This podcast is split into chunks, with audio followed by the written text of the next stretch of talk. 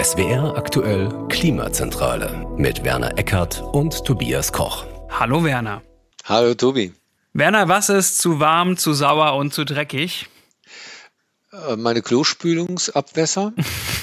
Oh Gott, was ist der schlimmste Einstieg für eine Podcast-Folge der Welt? Ich meinte das Meer, die Ozeane. Darüber reden wir heute. Gott sei Dank nicht über Kloabwässer.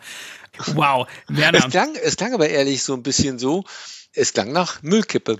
Siehst du mal, aber äh, ich rede vom Meer. Und das sind unsere Ozeane ganz offensichtlich ja auch. Genau, du greifst. Auf eine gewisse Art und Weise. Du greifst schon vor. Meere haben also drei große Probleme. Wir haben schon mal angeteasert. Und warum das echt richtig schlecht fürs Klima ist, klären wir gleich. Fangen wir doch erstmal damit an. Positiv. Was hat eigentlich das Meer mit dem Klima zu tun? Was macht das Meer eigentlich für uns? Und das Meer macht eine Menge. Mhm. Das Meer speichert Wärme, das Meer kann das Wetter steuern und vor allem speichert es enorm viel CO2. Da gibt es unterschiedliche Angaben, aber sagen wir mal so 20 bis 25 Prozent des menschengemachten CO2s hat der Ozean gespeichert. Mhm. Er hat 50 mal mehr CO2 in sich sozusagen als die gesamte Atmosphäre, also die Luft über uns. Und er speichert 93 Prozent der Wärme, die auf der Erde ankommt, in seiner Masse sozusagen. Also das ist, ist ein unglaublich wichtiger Faktor. Ist auch ganz logisch. Annähernd drei Viertel der Erdoberfläche sind ja mit Wasser bedeckt, mit Ozean. Mhm. Also du hast gesagt, sehr, sehr viel CO2 steckt im Meer und das sind ja wirklich Zahlen der Superlative. Ich habe auch gelesen, 20 mal mehr als alle Pflanzen an Land und Böden zusammengebunden haben. Es steckt sehr, sehr viel drin. Das ist an sich eine gute Sache, aber genau das schafft auch Probleme. Kommen wir vielleicht direkt zum Problem Nummer eins. Versauerung. Dieses CO2 im Meer reagiert mit dem Wasser zu Kohlensäure. Die Folge ist, der pH-Wert sinkt, also die Meere werden saurer. Und aktuell sind sie so sauer wie seit 20 Millionen Jahren nicht mehr. Und das beeinträchtigt vor allem Schalentiere, also sowas wie Korallen, Seesterne, Seeigel, Muscheln. Die können ihr Kalkskelett nicht mehr gut aufbauen. Und auch Plankton. Jetzt fangen wir doch mal mit dem Korallenriff an, denn so ein Korallenriff, Werner, ist ein duftes Ding, oder? Ja, äh, das ist der Lebensraum schlechthin ähm, im Meer, der unglaubliche Massen an Tieren eine Heimat gibt und vor allen Dingen eine Geburtsstätte ist. Also Mangroven und vor allen Dingen eben auch diese Riffe sind unglaublich wichtig fürs Ökosystem. Und ähm, wir haben ja jetzt schon das Problem, dass ein Großteil, äh, gibt es unterschiedliche Angaben zwischen drei Viertel und 90 Prozent, durch die Versauerung angegriffen sind, durch Hitze und Versauerung mehr angegriffen sind. Mhm. Eine Million Arten in etwa leben in intakten Korallenriff. Das ist schon mal. Echt? Ja. Bis zu einer Million Wahnsinn. Arten. Ja, Wahnsinn, oder? Ein ja. Korallenriff kann CO2 binden. Korallenriffe sind auch ein natürlicher Küstenschutz. Also sie dienen als Wellenbrecher mhm. vor einer Küste zum Beispiel. Und was ich interessant fand, da da so viele Organismen sind, wird da auch ganz schön viel geforscht. Die dienen nämlich zur Entdeckung und zur Gewinnung medizinischer Substanzen. Also wenn nach neuen Antibiotika geschaut wird oder nach Mitteln gegen Krebs, dann landet man relativ schnell auch bei einem Korallenriff. Also dieses System zu schützen wäre absolut, absolut wichtig. Also es geht nicht nur um bunte Fische. Das nee, äh, genau. mal klar gesagt. Es geht um, um Überleben, es geht um Wirtschaft. Natürlich, da, äh, das ist ja auch für Fischbestände halt äh, wirklich für die Ernährung, hat es eine große Bedeutung für die Artenvielfalt und wie du sagst, dann auch für die Medizin, ja. Genau, dann kann man nämlich sagen, für das Argument, was juckt mich ein Korallenriff, ich schnorchel nicht, will ich eh nicht sehen. Ja, doch, das ist durchaus wichtig. Man kann auch sagen, was juckt mich Plankton, denn Plankton leidet auch unter der Versauerung. Plankton, das sind Kleinstlebewesen im Meer. Einmal haben wir Phytoplankton, das sind die Pflanzen Pflanzen und Zooplankton, das sind die Tiere. Und Phytoplankton produziert Sauerstoff, das ist schon mal sehr, sehr wichtig. Das Meer versorgt uns auch mit Sauerstoff und bindet CO2. Da geht das CO2 im Meer nämlich hauptsächlich hin. Ich habe gelesen, das Plankton im Meer nimmt mehr CO2 als vier Amazonas-Regenwälder zusammen auf, laut BUND. Und das ist ordentlich. Und Plankton ist zeitgleich auch Nahrungsmittel von Meerestieren. Also wenn wir jetzt noch niemanden haben, dann könnten wir jetzt die Brücke schlagen zum Sushi-Restaurant und sagen, ohne Plankton auch kein Sushi mit Thunfisch zum Beispiel. Denn ich habe mir die Nahrungskette genau angeschaut, Werner. Der Thunfisch ist, ist zum, da, ja? ja, der Thunfisch isst zum Beispiel gerne Fische wie den Hering. Und der Hering ist Plankton. Und der Thunfisch isst aber auch gerne Tintenfische, die wiederum gerne Sardellen essen. Und was essen die? Plankton, nehme ich Richtig, an. so ist es, ja. Also, ähm, und ganz am Ende der Nahrungskette stehen dann wir. So ist es, ja. Also die komplette Nahrungskette. Wir essen gerne Thunfisch. Genau, die komplette Nahrungskette im Meer ist gefährdet und wir brauchen die Fische im Meer, also für ein intaktes Ökosystem. Weniger für unser Sushi, weil wir fischen sehr viel Fisch raus. Wer da mehr erfahren möchte, wir haben dazu auch schon eine Folge gemacht zu Fischfang, die heißt Fisch, gibt hm. es nachhaltigen Fischfang? Dann können wir nämlich hier, was den Fischfang angeht, einen Haken dran machen. Wobei das stimmt nicht ganz. Für etwa eine Milliarde Menschen ist die Nahrung aus dem Meer wichtig, also der ja. Fischfang. Gerade in ärmeren Regionen dieser Welt, die sind darauf angewiesen und leiden da unter den sinkenden Fischbeständen. Und was ich übrigens sehr interessant fand, wusstest du, wie viel CO2, wie viel Kohlenstoff ein großer Wal in seinem Leben aufnimmt? Nee, weiß ich nicht. Ich weiß, dass Wale eine große Bedeutung für das gesamte Ökosystem haben, viel größer, als man sich das vorstellt. Aber ähm, nee, das sind bis zu 33 Tonnen CO2 und die versenkt er dann am besten Fall am Ende seines Lebens auf dem Boden oder er wird Na, gegessen. Auch zwischendrin auch zwischendrin. Wale scheiden ja, wie wir auch Dinge aus, äh, womit wir am Anfang dieser Sendung wären. Und mhm. ähm, diese Dinge sinken an den Grund des Ozeans, sinken nach unten und haben eine enorme Bedeutung ebenfalls für den gesamten Kohlenstoffhaushalt. Genau, also alle marinen Lebewesen reichern, reichern im Laufe ihres Lebens Kohlenstoff an ihrem Körper an und der Wal, der düngt auch noch gleichzeitig mit seinen Ausscheidungen zum Beispiel. Ja, also wir, wir halten fest, Je saurer, desto weniger CO2-Aufnahme. Darum Problem, hm. Meere werden saurer. Jetzt werden sie aber nicht nur saurer, Werner, jetzt werden sie auch wärmer. Und das ist ähm, das, was man am besten auch wissenschaftlich belegen kann. Da gibt es keine Fragen mehr, sondern das ist mit sehr hoher äh, Sicherheit ähm, klar und auch die Folgen dieser Erwärmung. Also zum einen ist die Erwärmung an und für sich ein Problem, auch für die Korallen. Das ist nicht nur äh, die Versauerung, sondern auch die Erwärmung. Die ertragen diese Temperaturen dann einfach nicht mehr. Und es ist eben auch, ähm, führt dazu, dass die Meere sich ausdehnen. Weil wir wissen das noch, der eine oder andere aus dem Physikunterricht, Wärme mhm. lässt Körper sich ausdehnen. Kälte lässt sie zusammenziehen. Und ähm, das gilt für den ganzen Ozean. Und fast die Hälfte, nicht ganz die Hälfte des Meeresspiegelanstiegs geht auf die Erwärmung des Ozeans zurück. Das ist etwas, was oft viele Menschen nicht auf dem Kopf haben. Man denkt nur an die Schmelze der Pole. Ja, Eisschmelze, ähm, das ist etwas mehr als die Hälfte, aber fast ebenso wichtig ist rein physikalisch die Ausdehnung des äh, Wassers. Das ist schon Wahnsinn, ne? Also das hat man, das weiß man, wenn man mal Physik hatte. Ich war grottenschlecht darin, aber äh, das ist so ein Faktor. Man redet wirklich immer nur vom Eis. Da kommen wir auch gleich zu. Das ist ein großer, großer Batzen. Mhm. Aber allein die Ausdehnung, das ist natürlich echt ein, ein Punkt. Jetzt werden die Meere deshalb so warm, weil sie schon mal den Großteil unserer Erdoberfläche darstellen und sie nehmen mehr als 90 Prozent der überschüssigen, also der zusätzlichen menschengemachten Wärme der Erderwärmung auf. Und die absolute Zahl ist eigentlich, wenn man sie erstmal so liest, gar nicht so krass. Im Jahr 2019 hat die Temperatur um etwa 0,075 Grad über dem Durchschnitt von 1981 bis 2010 gelegen. Also in 2019 waren die Ozeane mhm. so warm wie noch nie zuvor seit Beginn der Messungen. 0,075 Grad hört sich nicht viel an. Jetzt habe ich mir aber mal vorgestellt, das ist ja ganz schön viel Wasser, ne? Das da erwärmt wurde. Eben. Das ist das Problem, dass wir es hier mit einem unglaublich langfristigen Effekt auch zu tun haben. Der Ozean braucht lange, um diese Gesamtwassermenge zu erwärmen. Und ähm, er wird sehr lange brauchen, selbst wenn uns mal was gelingen sollte in Sachen Klimaschutz, um mhm. diese Wärme wieder abzubauen. Auf jeden Fall. Und er ist, er ist ja an der Oberfläche schon deutlich wärmer. Also das ist ja wirklich auf den Gesamtozean gemessen. Und diese Geschwindigkeit der Meereserwärmung, die hat sich laut IPCC seit 1993 verdoppelt, stand so in einem Report von 2019. Und da kommen wir noch mhm. zu einem anderen Punkt, was passiert, wenn der Ozean wärmer wird. Das hat einen verstärkenden Effekt auf Wirbelstürme. Also sie werden nicht häufiger, aber sie werden stärker, schreibt der IPCC. Gleiches gilt auch für Regenfälle und das ist ja eigentlich auch relativ klar. Also die Meerestemperaturen erhöhen die Verdunstung, also wenn sie steigen. Die zusätzliche Feuchtigkeit geht in die wärmere Atmosphäre und sorgt dann für Regenfälle. Also auch Extremwetterereignisse werden davon begünstigt.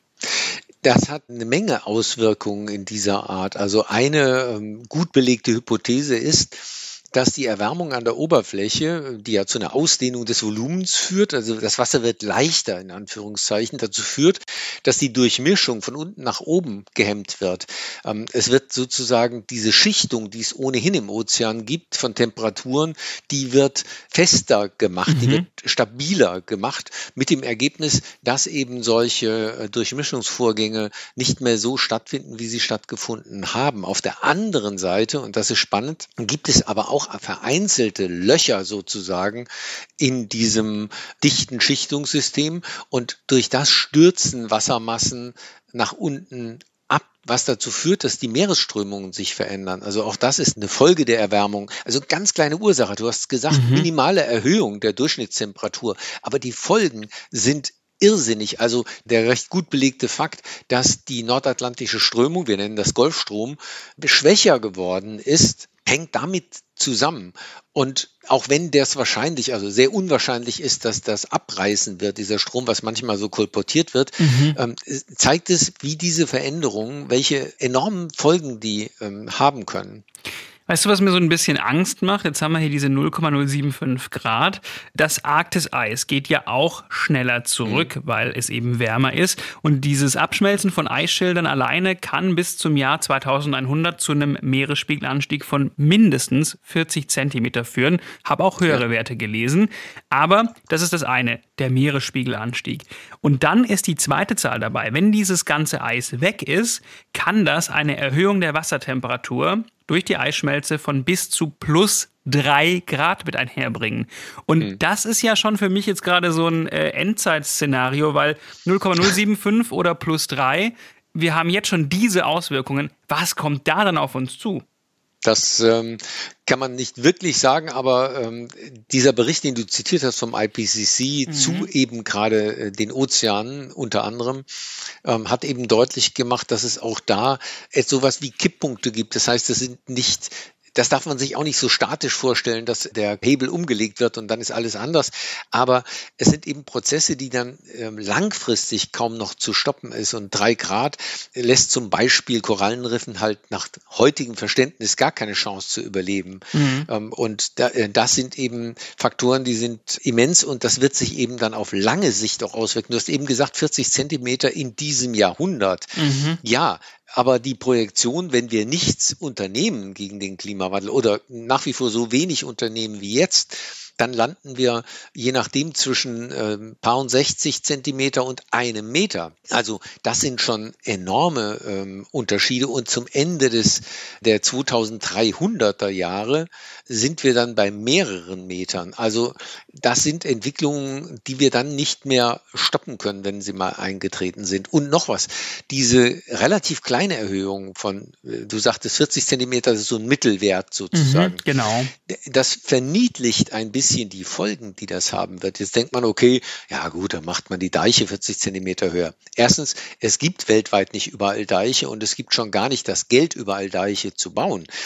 Regionen, flache Deltas wie ähm, das Nildelta oder Bangladesch oder solche Staaten, die sind dann annähernd weg mit 40 Zentimeter äh, Anstieg. Und 40 Zentimeter Anstieg bedeutet auch, und das macht auch dieser IPCC-Bericht, der Weltklimabericht deutlich, das bedeutet, dass Wellen, die auf einem solchen Ozean entstehen, noch mal viel höher werden. Also auch zu dem Anstieg des Levels der, der ruhigen See kommt der Anstieg der Wellen, die da drauf sind, und der ist deutlich höher. Also wir haben jetzt schon einen Anstieg der mittleren Wellenhöhe von einem Zentimeter pro Jahr. Mhm. Und äh, das wird sich im Klimawandel verstärken. Also haben wir den Meeresspiegelanstieg, wir haben die Wärme, also da sei noch einmal gesagt übrigens, es gibt jetzt schon Hitzewellen im Meer und die können perspektivisch ja. dann wirklich zu einem Massensterben auch einzelner Arten führen. Und auch da nochmal der Link zum CO2. Kälteres Wasser nimmt mehr CO2 auf, je wärmer, desto weniger. Und ich finde eine Sache auch noch erschreckend, Permafrostböden, also dauerhaft gefrorene Böden, sind mhm. ja in der Arktis zu finden, manchmal hunderte von Metern tief. Und die drohen ja auch, wenn alles wärmer wird, aufzutauen. Das wäre eine Katastrophe, denn darin lagern bis zu, jetzt halte dich fest, 1600 Gigatonnen Kohlenstoff. Die weltweiten CO2-Emissionen lagen 2021 bei 37 Gigatonnen, sagt äh, der Global Carbon Atlas. 37 Gigatonnen in einem Jahr auf der Welt von uns gemacht und einmal 1600 Gigatonnen, die da unten liegen. Das wäre dann wirklich die Endzeitbombe, oder? Ja, jetzt hast du aber das ganz große Besteck äh, Ja, ich wollte es mal ein bisschen dramatisch machen. Ja, ne? ja, das ist allerdings ein Land. Aber du hast was Wichtiges angesprochen, dass der Ozean äh, weniger CO2 äh, einlagern kann, wenn er wärmer wird. Mhm. Er kann auch weniger Sauerstoff einlagern, wenn er wärmer wird. Und das ist auch für die Lebewesen da drin ein enormes Problem. Also, nach den vorliegenden Studien kann man mit relativ großer Sicherheit sagen, dass der Sauerstoffgehalt in den letzten 40 Jahren um etwa ja, drei bis zu drei Prozent, dreieinhalb Prozent abgenommen hat. Und das gilt für die oberen 1000 Meter momentan. Und die Projektionen zeigen, erstens wird das äh, fortschreiten und zweitens sind immer größere Tiefen vorgehen. Das heißt, es gibt jetzt schon Regionen, in denen es eben fürs Leben deutlich schwieriger wird, weiter zu existieren. Also wir sehen, das Meer hat sehr, sehr viele Probleme. Es bräuchte kein Problem mehr. Es hat aber noch ein Problem mehr. Müll. Natürlich machen wir noch unseren Müll da rein und auch das ist ja ein Problem für das Ökosystem, für die Tiere. Ich weiß gar nicht, wo wir da anfangen sollen. Vielleicht mal mit der Frage, wie kommt eigentlich der Müll überhaupt ins Meer? Und da ist natürlich ein großer Zufluss tatsächlich ein Fluss, also von Land über die Flüsse, Abwässer, Müll deponieren, ja. illegale Entsorgung, auch ein Problem, zum Beispiel in Südostasien, aber auch über die Strände. Also das ist ein großer ähm, Punkt, wie Müll ins Meer kommt. Du holst Geht schon Luft. für Plastik ja, für Plastikmüll gibt es eine ganz gute Analyse, dass die zehn größten Flüsse der Welt äh, weit über drei Viertel des Plastiks eintragen ins Meer. Also wenn man Plastikmüll überhaupt mal technisch aufsammeln wollte, müsste man das an den Flussmündungen machen und nicht irgendwo in den Müllstrudel am Meer. Da ist es nämlich viel, äh, viel stärker verdünnt als an diesen Flussmündungen. Aber mhm. ich halte sowieso nicht so viel davon, weil man kann die groben Teile rausfischen, aber den ganzen anderen Dreck halt auch nicht so einfach physikalisch. Und es ist ja nicht nur Plastikmüll, das ist ja das Schlimme. Wir belasten das Meer mit allerlei Rau. Ich kann mich ja als Angehörige einer etwas älteren Generation gut daran erinnern, dass es über Jahrzehnte üblich war, Dünnsäure in der Nordsee zu verklappen. Das heißt okay. nichts anderes als, du hast, du hast Säure in einen Tanker gefüllt, bist damit aus Meer rausgefahren, hast die Klappe hinten ein bisschen aufgemacht und hast die Säure während des Weiterfahrens so ganz langsam ins Meer abrauschen lassen. Warum? Wo kam das, die her? Warum machte man das? Die kam aus industriellen Prozessen und musste weg. Und dann hat man festgestellt, wenn wir den Fluss einladen, einleiten, kippt der Fluss direkt um. Ah ja, dann ähm, gehen wir doch aufs Meer. Ja, gehen wir aufs Meer, da verdünnt sich das besser. Wahnsinn. Und gut war es. Tatsächlich hat man das über Jahrzehnte gemacht. Und auch heute noch liegen A, Munition in der Nord- und Ostsee, liegen ungeheure Mengen an Munition. Gibt es jetzt ein neues Projekt des Bundesumweltministeriums, Teile dieser Munition doch mit Plattformen auf See zu heben, damit die nicht weiter dort verrotten. Das ist teilweise, das sind das giftige Inhaltsstoffe, mhm. Das ist alles da drin. Wir haben radioaktive Stoffe, wo Fässer mit radioaktivem Müll von Frankreich und England vor allen Dingen verklappt worden sind. Und das findet ja weltweit statt, nicht nur in der Nordsee ich bin wirklich von diesem Beispiel mit der Säure echt schockiert, wobei die Schifffahrt hat auch jahrzehntelang ihre Abfälle im Meer entsorgt. Das genau. passiert vereinzelt bestimmt heute auch noch so. Es gibt zwar ein internationales Verbot. So ähm, aber da hält sich halt nicht jeder dran. Die Fischerei, der NABU sagt, bis zu 10 Prozent des Mülls ist verloren gegangene Fischereiausrüstung. Also es gibt mehrere Quellen, wie Müll im Meer landet und auch die Mengen sind Wahnsinn. Zwischen 7 und 10 Millionen Tonnen wird geschätzt, nur allein Plastik kommt pro Jahr ins Meer. Das ist einfach ein, ein riesen, riesen, riesengroßes Problem und du hast es auch vorhin schon angesprochen, nur etwa ein Prozent des Mülls treibt so an der Wasseroberfläche rum und das sehen wir immer, diese Bilder, Great Pacific Garbage Patch. Ja. 70 bis 95 äh, Prozent sinken einfach ab ne? und äh, ein bisschen was kommt wieder am Land an. Und da bleibt es auch bis zu 450 Jahre liegen. Also das äh, sorgt halt für Probleme. Tiere fressen Plastik, sie verhungern mit vollem Magen, sie ersticken, sie sterben. Oder eben, wenn wir über Mikroplastik sprechen, also über Reifenabrieb, über Kosmetika, dann kommt das eventuell auch wieder bei uns, da sind wir da beim Sushi-Restaurant, auf den Teller raus. Die Tiere essen es und es ist eben nicht ganz klar, was das dann für uns heißt, wenn wir das essen und konsumieren. Sushi in Reifensoße statt Wasabi, mm, auch mal eine ja. Option, oder? Man darf sich es nicht so ganz genau vorstellen, glaube ich. Also ja. da wäre ja der Lösungsansatz, weniger Müll produzieren oder eben höhere Recyclingquoten, Eindämmung von Mikroplastik. Zu Recycling übrigens, mein Gott, heute ist Teasing-Tag, gibt es auch eine Folge. Ja. Ansonsten, ja, die Lösungsansätze, ich weiß gar nicht, man kann Meeresschutzgebiete noch mehr schaffen und die dann auch übrigens wirklich einhalten. Das ist auch so ein Problem. Genau, wir haben ja 30 Prozent jetzt äh, die Absichtserklärung, alles unter Schutz zu stellen. Mhm. Aber äh, das Problem ist eben, was heißt das am Ende des Tages schon? Genau, und wer kontrolliert? Äh, die EU hat ja auch ja. eine Biodiversitätsstrategie. Also da steht ja auch die Forderung nach der Wiederherstellung von äh, mindestens 15 Prozent der geschädigten Meeresfläche drin. Also auch eine Art Renaturierung auf hoher See, äh, wie auch immer das dann genau auch gemacht wird oder funktioniert. Also es gibt Ansätze. Allerdings also eigentlich ist die Lösung ja sehr simpel, Werner, aber auch gleichzeitig schwierig. Den CO2-Ausstoß drastisch senken. Dann haben wir nämlich ein weniger warmes Meer und wir haben ein weniger versauertes Meer und die Müllproblematik in den Griff bekommen. Ist doch ganz easy. Ja, ne? Wir könnten auch anders. Ja, aber um es äh, abzuschließen einfach, also wir brauchen diesen Artenreichtum, wir brauchen das Meer, wir brauchen gesunde, intakte Ökosysteme dort, denn nur dann haben wir auch eine hohe Aufnahmekapazität, eine gesunde Aufnahmekapazität von CO2. Und ich glaube, ohne das Meer hätten wir den Klimawandelkampf schon längst verloren oder perspektivisch würden wir ihn verlieren. Na gut, äh, die Meere gehören halt zu unserem Erdsystem auch dazu. Ähm, das ist schon richtig. Wir können sie ja nicht sozusagen als was anderes betrachten. Das ist Teil des Systems und sie haben diese Funktion und dafür ja, können wir ihnen dankbar sein, aber das machen sie von Natur aus sozusagen, um das aufzunehmen. Es richtig, aber auch halt da immer weniger, genau, wenn, wenn wir so es, weitermachen. Äh, absolut. Es gibt ja auch da Ideen, mit Geoengineering zu arbeiten. Ja. Ähm, wir haben da in der Atmosphäre schon einige Projekte mal besprochen, aber äh, das gab es auch oder es gibt gibt es auch ähm, im Meer. Es gab vor na, 15 Jahren einen Versuch mit Düngung, mit Eisendüngung, mhm. also elementares Eisen, also einfach Eisenspäne ganz fein, in den Ozean zu bringen weil das eine künstliche Algenblüte auslöst. Und äh, was wir vorhin bei den Wahlen besprochen haben, kann man eben auch mit so einer äh, Algenblüte äh, erreichen. Man züchtet sozusagen Biomasse, die CO2 aufnimmt aus der Atmosphäre, die dann abstirbt im Meer und nach unten sinkt und mhm. dann im Sediment das CO2 festlegt. Das Blöde war, dass man festgestellt hat, ja, das funktioniert. Man kann so mehr CO2 binden. Das Problem war, dass eine Begleituntersuchung gezeigt hat, dass drumrum die Algen dann weniger produktiv waren. Das heißt, man hat im Grunde nur einen Spot geschaffen, wo eine Tätigkeit sich verstärkt hat. Drumherum ist sie aber schwächer geworden durch diesen Effekt, warum auch immer.